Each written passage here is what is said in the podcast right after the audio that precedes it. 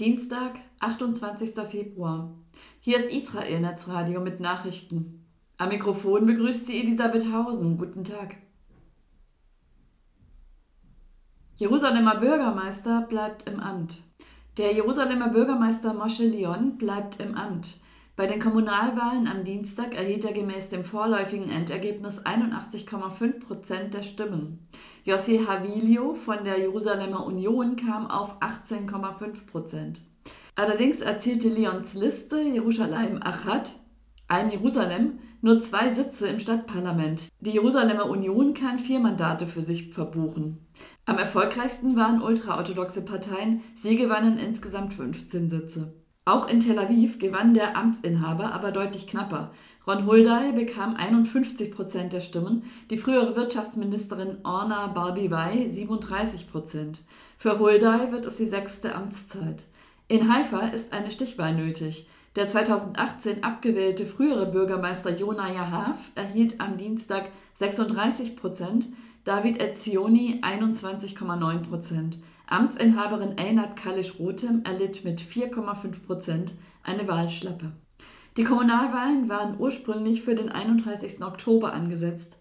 Wegen des Terrormassakers der Hamas und des dadurch ausgelösten Kriegs wurden sie verschoben. Die Wahlbeteiligung lag bei 49,5 Prozent. In den evakuierten Kommunen an der Grenze zum Gazastreifen und zum Libanon soll im November abgestimmt werden. UN-Experte kritisiert Israel. Israel lasse die Zivilisten im Gazastreifen vorsätzlich aushungern.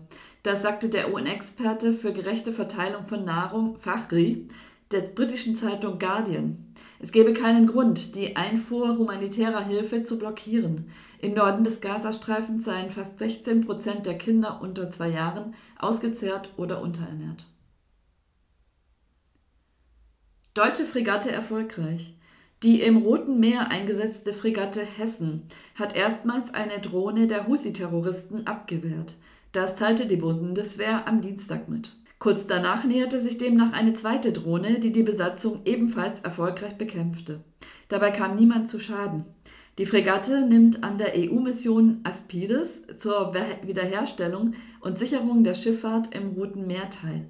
Am 23. Februar hatte der Bundestag seine Zustimmung für eine Beteiligung gegeben. Minister gegen Ausladung. Italiens Kulturminister San Giuliano hat einen Aufruf kritisiert, Israel wegen Völkermords im Gazastreifen von der Biennale in Venedig auszuschließen. Die Petition haben mehr als 14.500 Künstler unterzeichnet. Verantwortlich ist die Art Not Genocide Alliance, die Allianz Kunst, nicht Genozid. Santoiano erklärte am Dienstag, Israel habe angesichts der Terrorangriffe die Pflicht, seine Kunst zu zeigen.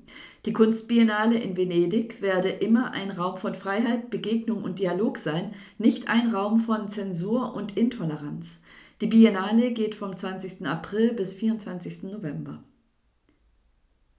Soweit die Nachrichten auf Israel Netzradio. Am Mikrofon war Elisabeth Hausen. Shalom.